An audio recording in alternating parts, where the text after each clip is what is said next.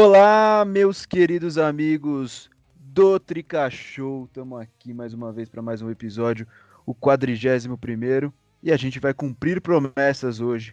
No final do último episódio, a gente falou que quando o Crespo fosse confirmado, fosse anunciado pelo São Paulo, a gente faz, iria fazer um episódio exclusivamente disso, com as nossas opiniões sobre a contratação dele, estilo de jogo, quem pode sair bem com isso, do, dos jogadores do atual elenco.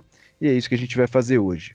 Vamos lá, só para retomar um pouquinho como foram esses últimos dias, o São Paulo anunciou o Crespo na sexta-feira, dia 12. É, o argentino de 45 anos chega com um contrato de dois anos para comandar o São Paulo por dois anos. Esperamos que tenha sucesso e que fique esses dois anos mesmo. E ele chega com cinco integrantes da, da, da, equipe dele, da comissão técnica: o auxiliar Juan Branda, o preparador de goleiros Gustavo Nepote, os preparadores físicos Alejandro Corran e Gustavo Sato, além do analista Tobias Corran. Não sei se eu pronunciei certo o nome deles, mas vamos lá. E a expectativa é que ele chegue. É, já, já deve ter chegado, né? A expectativa é que chegasse nessa terça, a gente está gravando na segunda.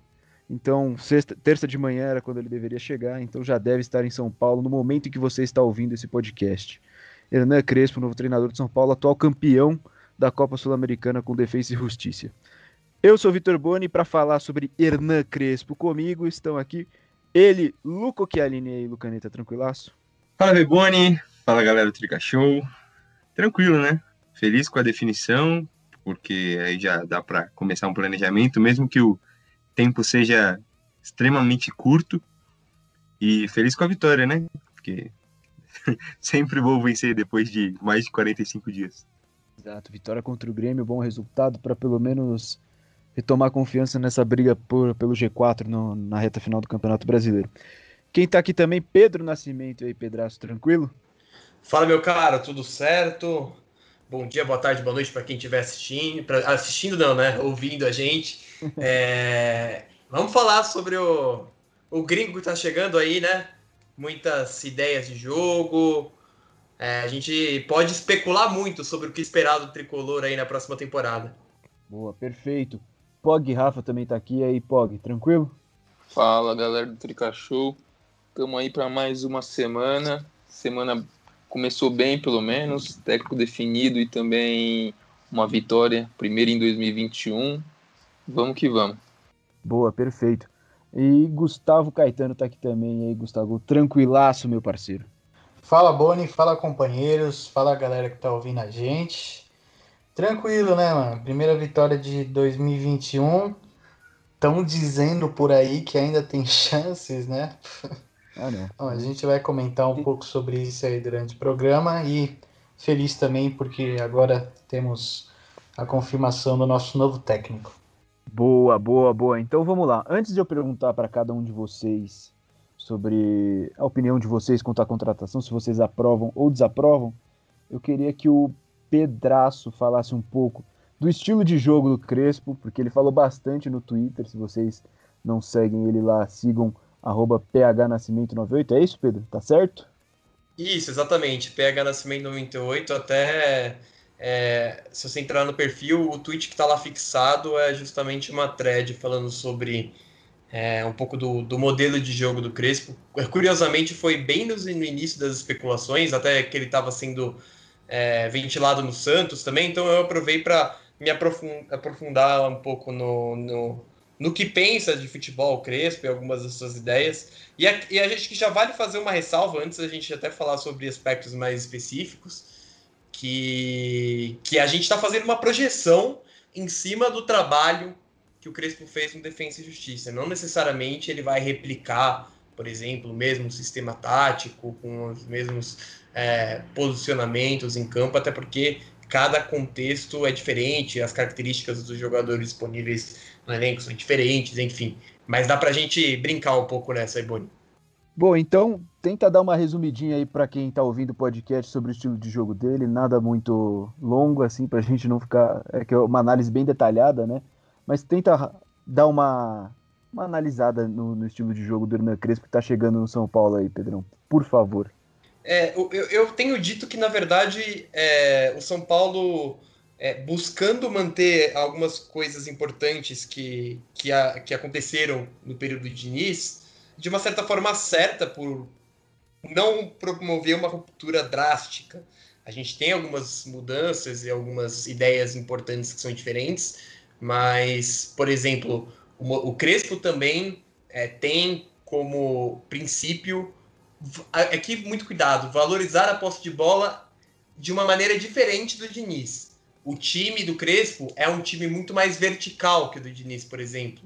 É um time que é, não busca, por exemplo, faz, trocar tantos passes na, no campo de defesa, ou até mesmo na intermediária, pra, é, no, no, círculo central para trás, no, no, no campo do, do, do, São Paulo. É um time que busca, por exemplo, estabelecer, diferentemente do Diniz, jogadores espalhados pelo campo, distribuídos nas mais diversas alturas e larguras, algo que a gente via menos com o Diniz. O Diniz é, buscava, por exemplo, estabelecer um dos lados como forte, aglomerar os jogadores por ali e a partir de então ter a superioridade no setor. Essa é uma diferença assim considerável.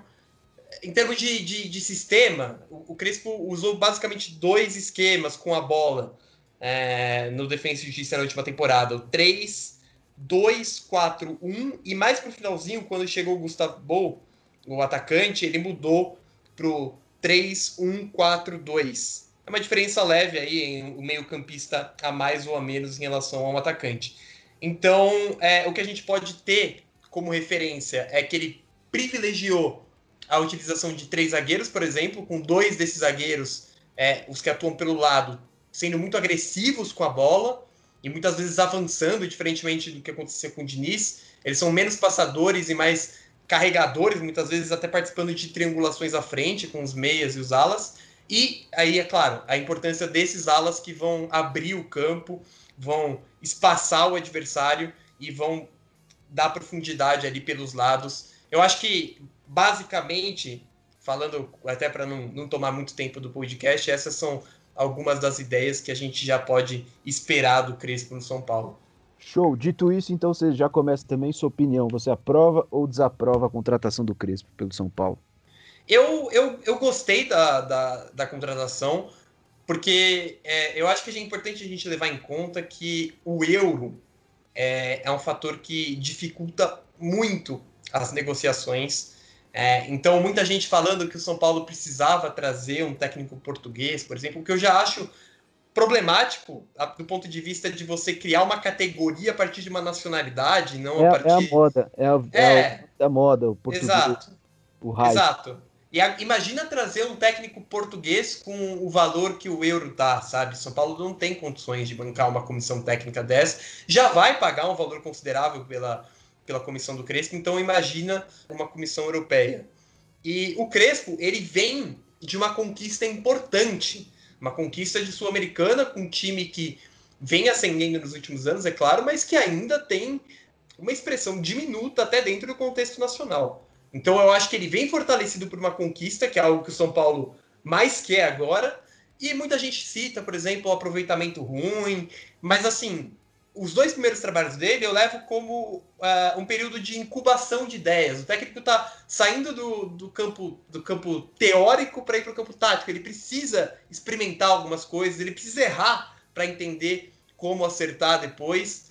E, e até mesmo, por exemplo, é, na, na, passagem de Defesa e Justiça, ele tem muitas derrotas na Copa Maradona, utilizando o time reserva, porque o time estava privilegiando totalmente a, a Sul-Americana. Então tem que ter tem que ter cuidado com essas estatísticas, com, esses, com esse número de aproveitamento. Eu, eu, eu gosto e estou empolgado, sim, com o trabalho do Crespo, Boni. Boa, beleza. E aí, Luca, o que, que você acha? Então, Boni, me agrada um pouco pela filosofia. Pedro já citou a questão do dinheiro, apesar de eu discordar do cara trazer cinco caras da comissão técnica dele, né, meio fixa. O estilo por ser parecido, é, relativamente, como o Pedro já explicou melhor, pode nos favorecer, porque não tem que fazer uma mudança drástica. Mas eu acho que, diferente do que ele já provou como jogador, né, que todo mundo sabe, é, como treinador, os números, para quem gosta, não são dos mais animadores. Lógico que ele ganhou uma Sul-Americana recentemente, mas a gente sabe que a Sul-Americana não é lá essas coisas, né? É, tudo bem que São Paulo nem competência tem para fazer isso, mas não é lá essas coisas. E tanto no Defensa e Justiça quanto no Banfield, é, ele teve pouquíssimos jogos. No Defensa e Justiça, acho que foram 32, e não, não me anima nesse aspecto.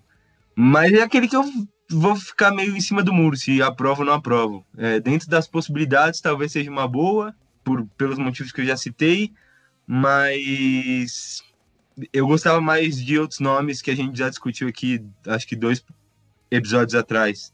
Então, vamos ver. Qual, qual É. nome você acharia melhor? Ah, eu tinha falado do. Putz, eu esqueci o nome do cara. Que tava palavrado com o Inter. O Miguel Ángel Ramírez? Isso. Me agradava mais, porque eu acho que ele já tinha apresentado mais do que do que o Crespo apresentou. Mas vamos ver. É, Tô bem desiludido com o São Paulo, então deixar acontecer e depois posso falar com mais propriedade, porque eu sinceramente não posso te falar, ah, eu gosto ou eu não gosto. Eu tô tipo em cima do muro totalmente. E aí, Pog, o Pedro foi mais otimista, o Luca nem tanto, o que, que você acha? Bom, vou começar aqui sendo sincero que eu não acompanhei muito o trabalho do, do Crespo nas duas outras equipes, mas ouvindo aí o que o Pedro comentou, né, sobre o estilo de jogo dele e num pacote geral, assim, vamos dizer, eu acho que foi uma escolha uma escolha boa do São Paulo, uma escolha sensata, assim, né, pés no chão, porque os outros nomes iriam, se o salário do Crespo já pode ser, já pode ser algo considerado assim fora do fora do orçamento do São Paulo, porque que é muito curto. É, os outros nomes iriam cobrar muito mais. O técnico que estava palavrado com o Inter provavelmente iria pedir muito mais também. Então, olhando esse ponto de vista, foi uma boa escolha. É, é um técnico aí. A gente pode deixar, a gente pode deixar de falar que vai ser mais uma aposta do São Paulo, porque apesar dele ter um título aí com Defensa e Justiça sul-americano, que para a equipe é um, é um título bem expressivo, a gente não pode deixar de lado que ele é um técnico em formação ainda, que está começando a sua carreira como treinador. É, então é mais uma aposta do São Paulo. Tem, temos que levar em conta também que o elenco que ele vai trabalhar não vai ser um elenco dos melhores, porque se o elenco que nós temos hoje já, já não é bom, é, é, é possível que muito que alguns nomes vão sair ainda. Então a gente tem que ver como que vai ficar esse elenco, como que vai ser a relação dele com os jogadores, quem que realmente vai ficar para a próxima temporada, quem que vai sair. Mas um pacote geral assim é um nome que me agrada, porque como eu já tinha dito em outro episódio aqui, eu acho que com um nome estrangeiro o torcedor tende a ter mais paciência, ainda mais um nome de alguém que foi um grande jogador jogando literalmente, né? Então eu acho que tem tudo para dar certo e vamos esperar aí o, a próxima temporada. Boa, Gustavo para fechar. Bom, Boni, como eu tinha adiantado no, no podcast da semana passada, já eu não sou tão a favor da contratação do Crespo. É, eu acho que, que para a situação que a gente tem vivido nos últimos anos e levando em consideração a torcida que o São Paulo tem, eu acho que vai ser um 2 pro, pro Crespo acabar caindo na acabar caindo na, na situação da torcida falar que ele é um treinador que não teve experiência, isso, claro, se ele começar a perder. É, então, então, assim, eu acho que se a gente tivesse um técnico com um pouco mais de experiência, mais rodagem, eu acho que seria melhor para o time, para a pressão a ser colocada com ele não, não afetar tanto. Mas eu acho que é muito importante a gente pensar pelo lado financeiro também. E aí eu acho que o São Paulo acertou. É, porque é óbvio que a gente não pode sair por aí gastando um dinheiro que a gente não tem. É, sendo sincero, é óbvio que se não fosse pensar nisso, o técnico que eu pelo menos ia querer sem pensar em outros é o, é o Vilas Boas. É, mas é, é claro que, que isso estava muito fora do nosso orçamento. Então, então a expectativa que eu tenho é, é de que o Crespo faça prevalecer uma coisa que eu percebi nos últimos anos, que é uma boa academia de treinadores que o Defensa e Justiça está montando. Primeiro com o BKCS, que eliminou a gente da Sul-Americana em 2017, depois foi virar assistente da seleção argentina, e agora com o Crespo, que chegou a ganhar a Copa Sul-Americana. É, então, eu espero que, que o trabalho dele consiga ser efetivo para a gente não ter que passar pela situação de com um mês de um mês de trabalho, se ele não tiver dando resultado, a torcida já querer pedir a cabeça dele, o que é bem normal para os nossos parâmetros. Mas é isso, eu não sou tão a favor, mas eu acredito que ele possa, possa fazer um bom trabalho no São Paulo, sim.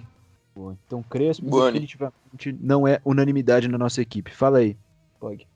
Só ressaltar o que o Gustavo falou aí, que a torcida em um mês já vai, pode pedir a cabeça do Crespo. Realmente, eu acredito que isso pode acontecer, mas não é por ser o Crespo, qualquer treinador que não for o Murici Ramalho, que chegasse no São Paulo para treinar e não obter esse resultado em um mês, um mês e meio, a torcida já ia cair matando. E aí que entra a diretoria nova e cabe a eles blindar o técnico, né, dar confiança para eles, dar tempo de trabalho, assim como a última deu pro Diniz.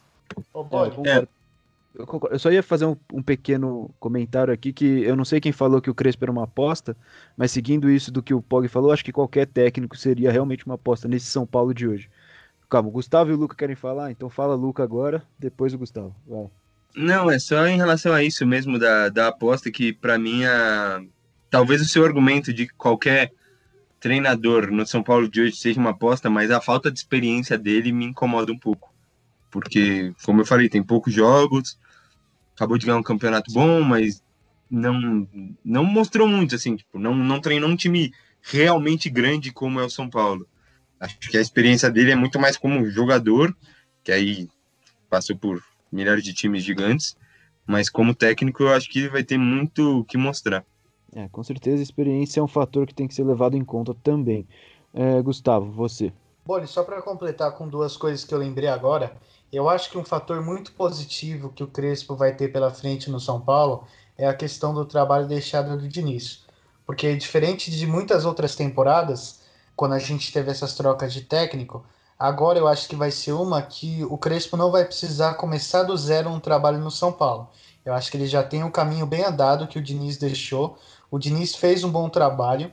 É claro que agora no final o São Paulo desandou mas já deu para perceber na última, agora nessa última partida que a gente vai falar mais para frente, é, que o time voltou a jogar, a, voltou a jogar bola. Então, sei lá, para mim aumenta mais ainda a desconfiança de que os jogadores estavam estavam nessa inhaca por causa do técnico mesmo, porque o elenco rachou com ele.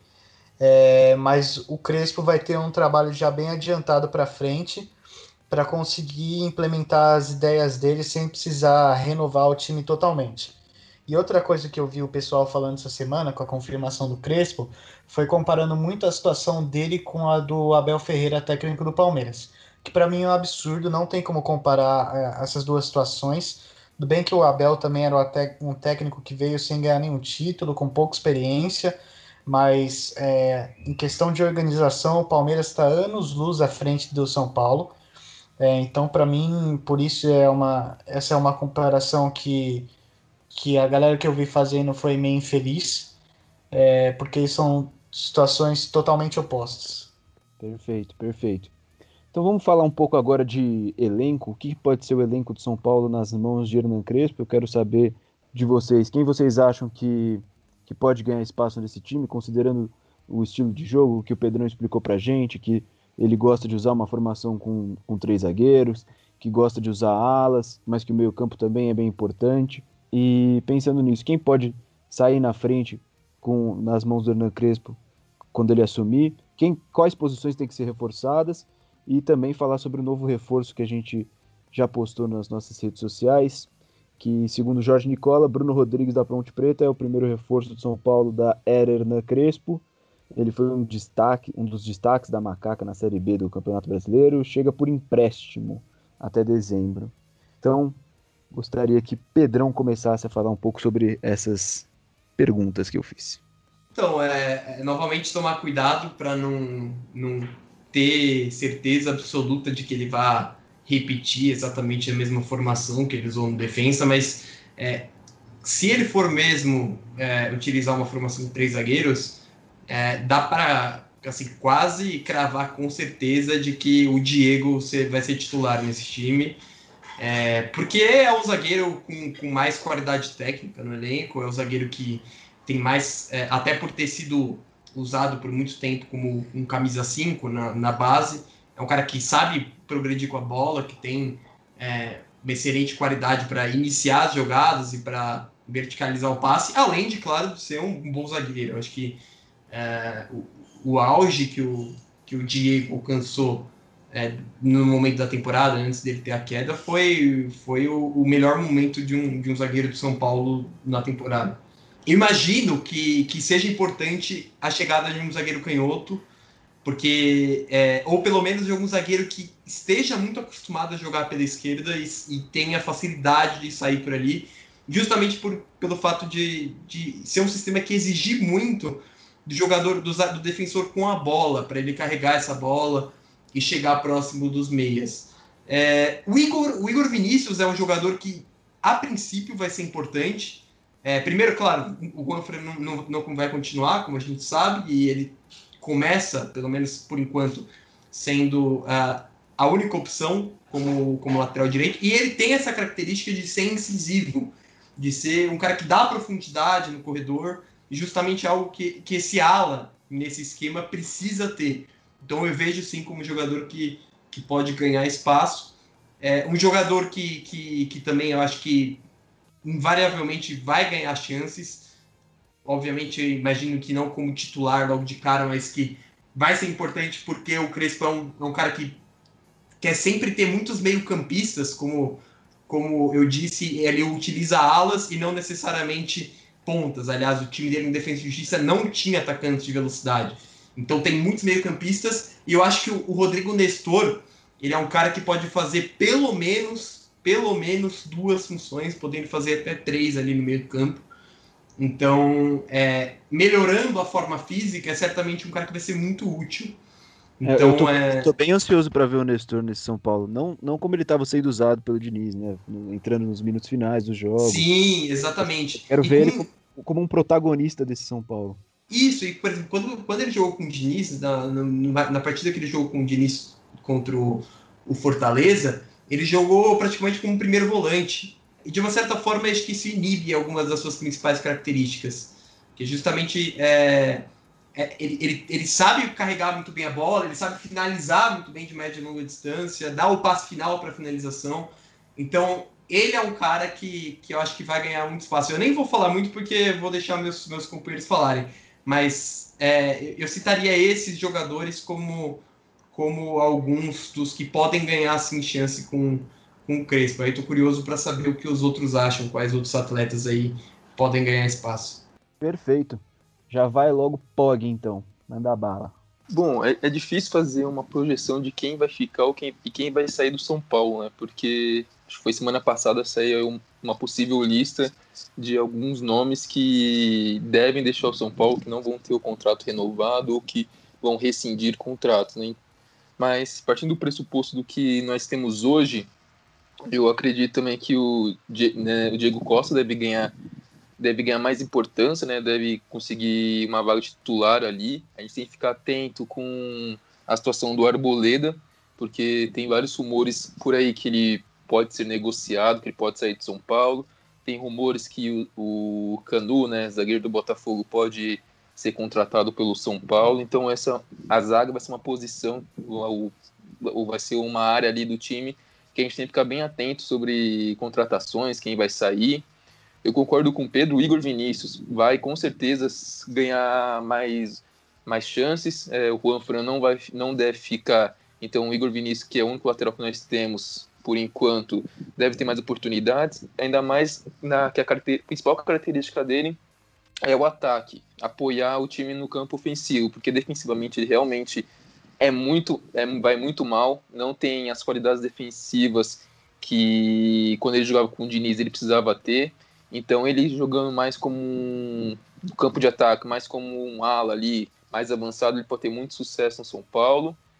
Quem mais que eu acho? O Rojas, que para mim eu acho que ele não tem tantas condições de jogo assim, porque senão tanto o Diniz quanto o Visório teriam pelo menos dado uma oportunidade para ele. Eu acho que o Rojas não vai continuar na equipe, mas eu gostaria de ver quais são as condições dele, é, se ele ainda tem condição de jogar no São Paulo, como que ele voltou dessas duas graves lesões que ele teve. Então, eu acho que esses são, são três nomes e o, a zaga, que foi um setor que eu destaquei, que a gente tem que ficar bem de olho, assim, para ver qual vai ser o futuro na, na mão do Crespo. É, o Hernanes, que é um nome que vem sendo bem, bem, bem questionado, bem falado sim, pela torcida, pela mídia. O nome dele era o que estava ali naquela barca de dispensa do São Paulo. Eu acho que ele não vai continuar na equipe. Mesmo se ele continuar, eu acho que ele não vai ter muitas chances com o Crespo, porque o Hernanes, para mim, claramente, ele não tem mais condições de jogar um jogo 90 minutos, talvez nem 45 quando ele entra em campo, ele entra muito abaixo dos outros jogadores que já estão em campo cansados e ele não consegue render. Então acho que o Hernanes é um nome também que vai estar saindo do São Paulo. E você também perguntou sobre essa nova contratação que o São Paulo fez, que, a, que o Jorge Nicola anunciou hoje, né? Eu acho que é mais uma, mais uma aposta da equipe e vamos, vamos ver quando ele entrar em campo. Torcer para ser diferente dos últimos nomes que o São Paulo tentou trazer assim de equipes menores, de equipes da Série B e torcer para ele dar certo. Boa.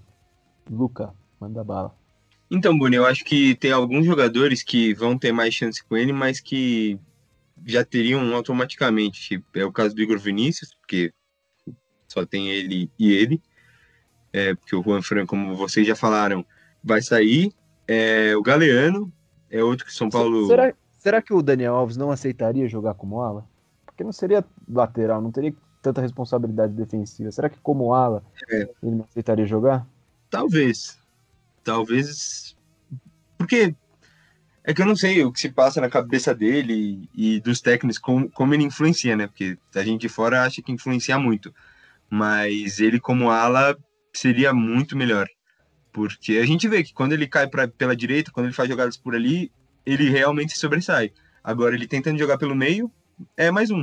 Então, é uma boa opção, mas o Igor Vinícius tem essa característica é, mais ofensiva, então eu acho que automaticamente pela saída, mesmo que o Daniel Alves aceite jogar por ali, como substituição ele sempre vai entrar, o Daniel Alves caindo para o meio, alguma coisa assim.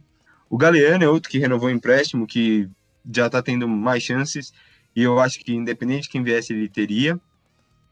E aí precisa ver a, a questão dos zagueiros, né? porque a gente tinha muita expectativa, não no Diego Costa, mas no Valse, só que aí ele teve uma lesão bem grave e não sabemos como vai voltar, mas é um cara que eu tenho expectativa de ver jogando na próxima temporada e vai saber se ele consegue ser potencializado por esse novo técnico. Acho que é isso. Algo que me agrada muito, principalmente se ele usar esse sistema com ala, é o Reinaldo longe da zaga bem longe, bem distante. Isso seria o que eu mais gostaria de ver no São Paulo há muito tempo, porque não dá para o Reinaldo jogar na zaga. O Boni. Diga. O Luca falou do Reinaldo, eu esqueci de falar de um cara que o Luca vai adorar ouvir falando. Que ele vai voltar de empréstimo agora, e eu acho que seria um bom nome. Tem Julião? Quem? Quem? Como é que é? Júnior Tavares? Esse mesmo, esse, esse monstro mesmo. Ele vai, ele vai voltar agora de empréstimo e levando em consideração esse sistema tático do, do Crespo.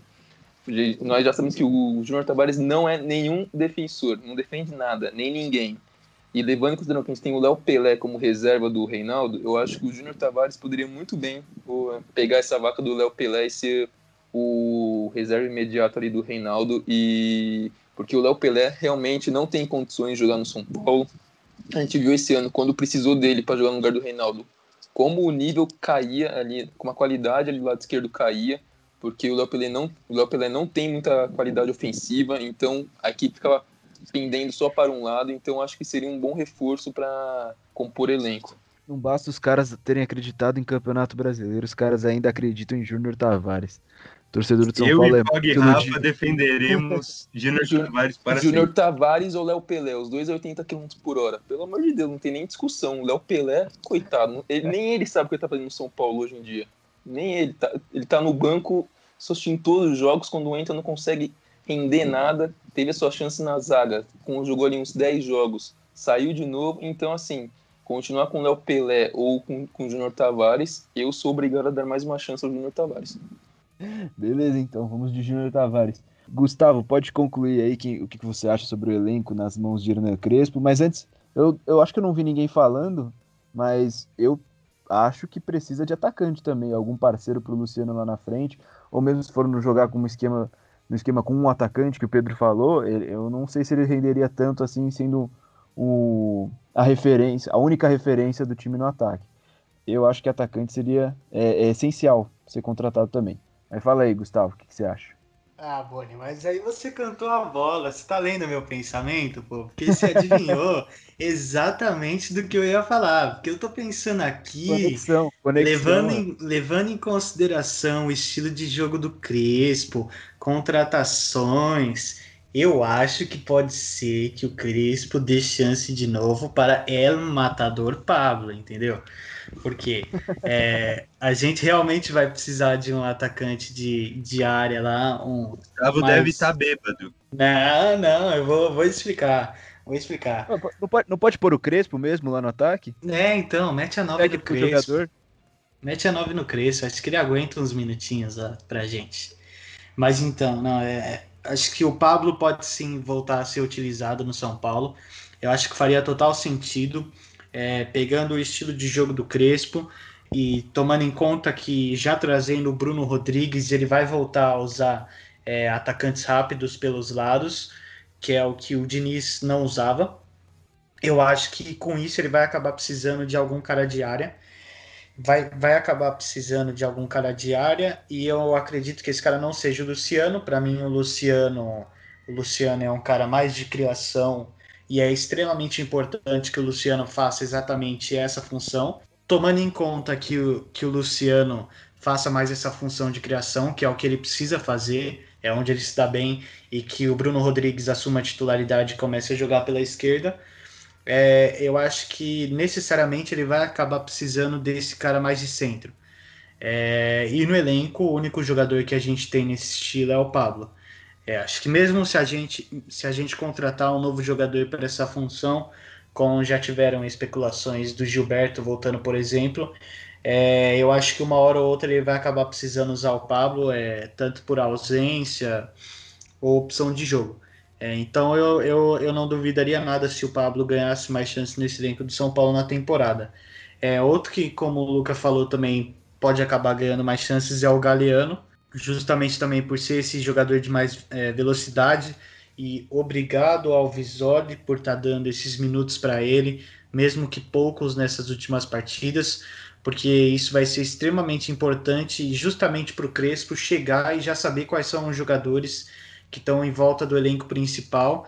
É, eu acho que se ele chegasse aqui com o elenco já deixado só pelo Diniz, eu acho que ele, o Galeano talvez não fosse aparecer tanto no radar mas agora com o Visoli dando chances, é importante para o Galeano ganhar minutagem e também estar tá ali já envolvido no elenco profissional.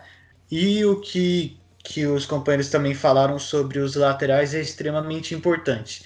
É, tanto o Igor Vinícius, que vai ficar já que o Juanfran vai embora, quanto o Reinaldo não são nada bons é, defensivamente. Então eu acho que que a utilização de três zagueiros, caso o Crespo venha usar, lembrando como Pedro falou, não, não necessariamente é isso que vai acontecer, mas caso ele, ele, ele venha a usar três zagueiros, eu acho que isso pode dar, dar uma, um, uma grande. pode aumentar bastante o nível do, do Reinaldo e do Igor Vinícius, porque com os alas a gente não precisa totalmente da, deles defensivamente, precisa um pouco só, que esperamos que eles tenham esse mínimo. É, e precisa mais ofensivamente, que a gente sabe onde principalmente o Reinaldo rende mais. Então, esse esquema dos três zagueiros é arriscado. A gente já chegou a usar nos últimos anos algumas vezes esse esquema, mas pode acabar dando, dando certo nas mãos do, do Crespo. Vamos torcer é, acho que como, como falaram, é, a gente tem que ficar muito de olho nas contratações. É, vai ser muito importante que o, que o São Paulo contrate novos jogadores e que a gente recupere alguns. Provavelmente é capaz de alguém que voltar de empréstimo seja reutilizado também. Como falaram, o Alce, para mim, era, era um baita zagueiro. Vamos torcer. A gente sabe que nesses casos dessas lesões tão graves é, é difícil o jogador voltar a jogar no mesmo nível. Mas vamos torcer para ele voltar a jogar o futebol que ele jogou, porque também pode acabar voltando a ser utilizado, assim como o Diego. Bom, vamos fechar esse assunto Hernan Crespo aqui então. E vamos falar do jogo contra o Grêmio, porque assim, no último episódio a gente percebeu que Elan... nem Elaninho nem Pedraço tiveram a oportunidade de falar sobre uma vitória do São Paulo ainda. Então, vou dar a voz agora pro Pedraço para estreia dele comentando vitórias do São Paulo no Tricachou. Finalmente chegou o momento. O Elaninho não tá aqui, perdeu. Pô, pior que é verdade, eu achei que eu não ia comentar uma vitória. Eu já tinha aceitado que o São Paulo não voltaria a vencer e que o São Paulo seria. que, que acabariam com a instituição São Paulo, ficaria só com o Tia Futebol Clube mesmo, que é o que é o que, é o que dá certo né, no clube. E. É. Eu, eu acho que assim, é, vamos. Eu, eu acho que é interessante fazer algumas ponderações sobre o jogo de ontem, é, sobre o jogo contra o Grêmio, porque eu, eu na verdade, fiquei longe de, de estar empolgado com o que eu vi em campo. Vi muita gente gostando demais do São Paulo e eu, é, eu, eu, tenho um pouco de dificuldade de entender. Assim, eu, eu ainda vi o São Paulo com, com uma série de dificuldades, é, principalmente ofensivas, mas o que é importante talvez salientar é que o São Paulo fez seus dois gols a partir de mudanças e com dedo do Visoli. E, e indiretamente envolvendo um jogador que eu não sou nem um pouco fã. É, eu sempre bati na tecla de que o Carneiro não é jogador pro São Paulo. Gonzalo! El nuevo, nuevo Cavani. Exatamente, o Cavani negro, que o, que o, que o Carneiro não, não tem habilidade, não tem qualidade técnica para jogar no São Paulo, mas fato é que ele tem características únicas no elenco. Então, ele é um cara que te dá a possibilidade de fazer essa bola longa e ganhar no alto, coisa que o São Paulo tentou fazer com o Ceará, mas não, não deu certo, porque o Pablo não é esse jogador para reter a bola. Então a gente viu o Carneiro ganhando algumas bolas pelo alto. No segundo gol, o gol do Luciano, o gol só saiu porque o Carneiro arrastou a zaga do Grêmio para trás, forçou uma rebatida e o Luciano aproveitou é, a sobra e fez o gol. E no primeiro, o São Paulo só conseguiu invadir a área que aliás aconteceu poucas vezes na partida, através de um pivô do Carneiro, justamente utilizando essa, é, essa imposição física dele. Então, é, mostrou que pode ser um jogador útil. Fora isso, é claro que o São Paulo precisava de uma vitória, o São Paulo precisava voltar a ganhar confiança, mas eu tô longe de estar empolgado ou de achar que existe alguma mínima possibilidade do São Paulo disputar o título nessa reta final do Campeonato Brasileiro. Não, e o pior dessa questão de não ter a chance não é nem pelos resultados, porque os resultados dos outros times pode ser que aconteça. Mas acreditar em três vitórias do São Paulo seguidas, quatro no caso, né, que somaria do Grêmio, é isso que é o mais difícil. É, acreditar em três vitórias do São Paulo, contando ainda que enfrenta Palmeiras e Flamengo, é complicado. Foi só uma vitória, bom para recuperar um pouco do moral, mas nada para se empolgar nesse nível, né? Alguém tem alguma coisa a mais a acrescentar sobre esse jogo? Quer fazer algum apontamento sobre a vitória sobre o Grêmio por 2 a 1 um? eu, eu quero falar que um, antes de o mais importante além uh, além de, de rendimento em campo, essas coisas, o mais importante foi que o São Paulo dá um passo importante para ficar com a quarta colocação ali do quarta colocação, quarta vaga na Libertadores, que leva diretamente para a fase de grupo, porque o São Paulo ir para a pré-Libertadores, nós sabemos que é um risco enorme de cair antes mesmo de, come de começar a competição, então fazer de tudo para se classificar direto para a fase de grupos. Pode ser que até o quinto colocado se, classifica, se classifique diretamente para fase de grupo, dependendo se o Palmeiras for o campeão da Copa do Brasil. Então, isso seria. Então, se manter ali entre, entre quarto e quinto é bem importante. Boa. Luke e Gustavo querem falar mais alguma coisa? É, não, eu não tenho tanto a acrescentar, mas eu concordo com, com o Pedro de quem, quem achou algo bom, maravilhoso da partida de ontem tá meio fora da realidade. Acho que estava tão acostumado com a gente não conseguir reagir nada, não conseguir fazer nada em campo, que ficou já feliz com a vitória de ontem, mas a gente repetiu diversos erros que vem cometendo nas últimas partidas, como é, cruzamentos horríveis do Reinaldo, a defesa fazendo besteira no lance do gol. E é isso, a gente precisa pensar na próxima temporada, para mim é isso. Porque, como o Pog falou, a gente já meio que tá garantido ali na fase de grupos da Libertadores. Até porque, apesar de eu não acreditar nas três vitórias nos jogos que faltam, eu acredito que a gente vence o Botafogo, né? Porque é o mínimo que esse time pode conseguir. E Gustavo, quer fechar com alguma coisa? Ou já falaram tudo?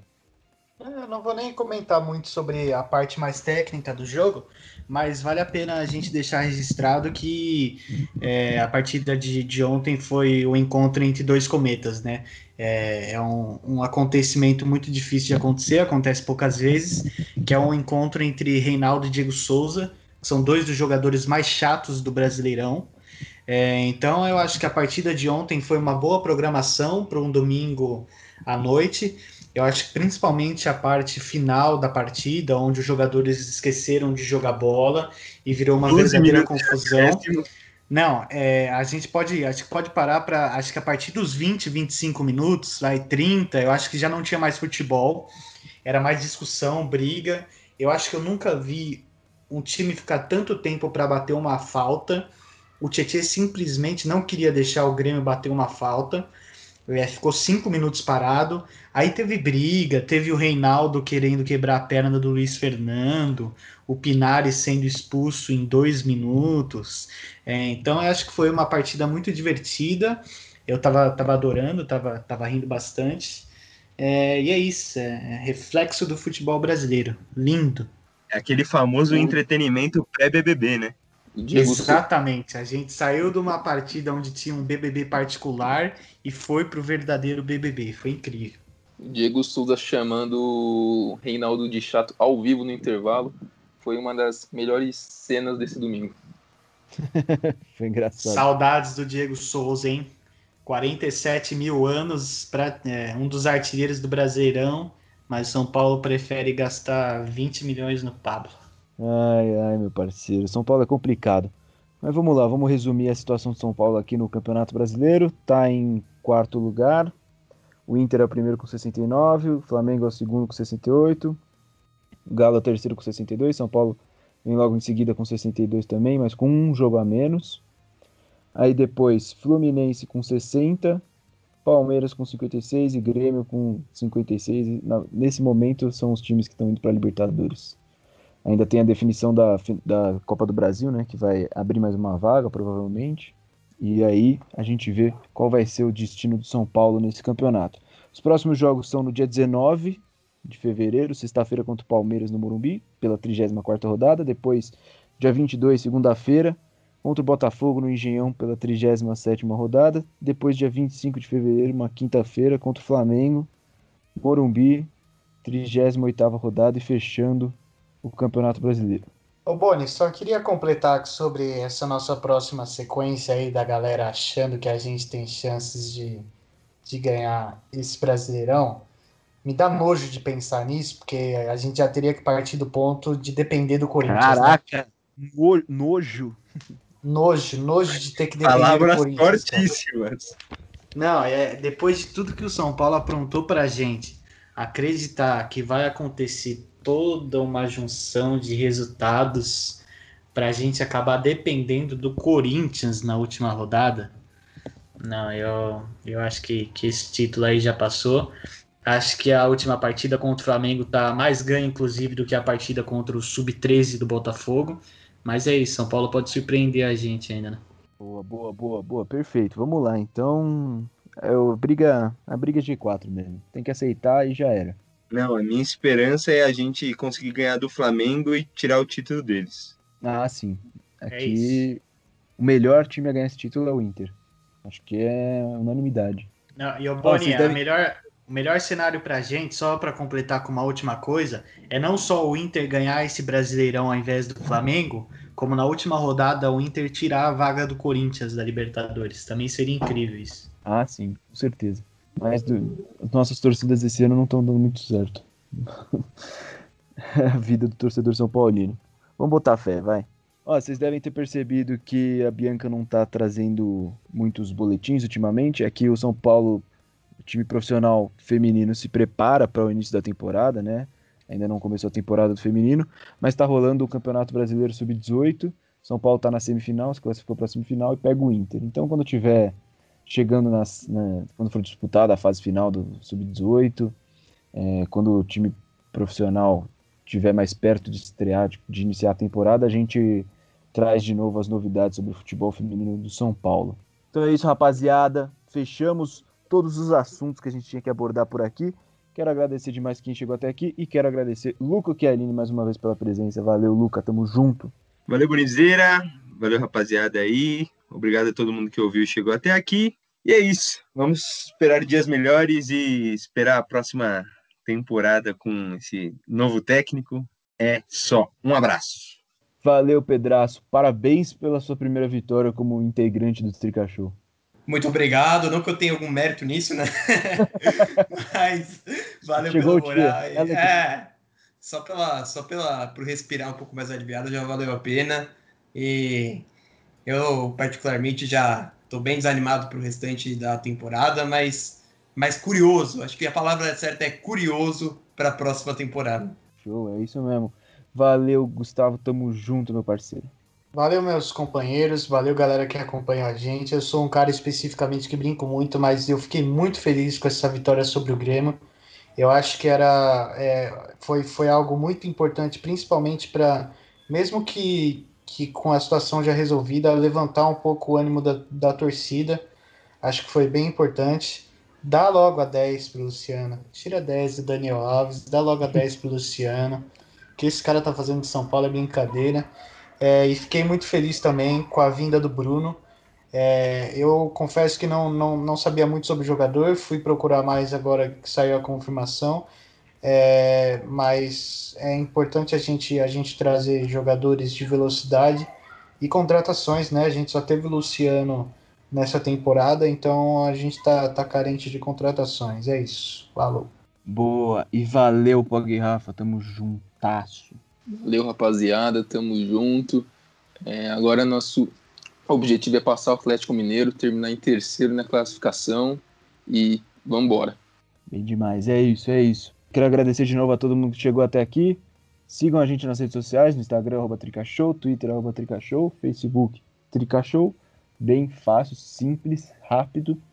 É, ouçam os outros episódios nas principais plataformas de áudio, como Spotify, Apple Podcasts, Google Podcasts, todas essas. E no YouTube, os episódios mais recentes voltaram a ser disponibilizados lá no YouTube, então pode ouvir por lá. E que mais? Votem no Nego Di, pelo amor de Deus. E é isso. Tamo junto, até a próxima semana, até o próximo episódio e tchau.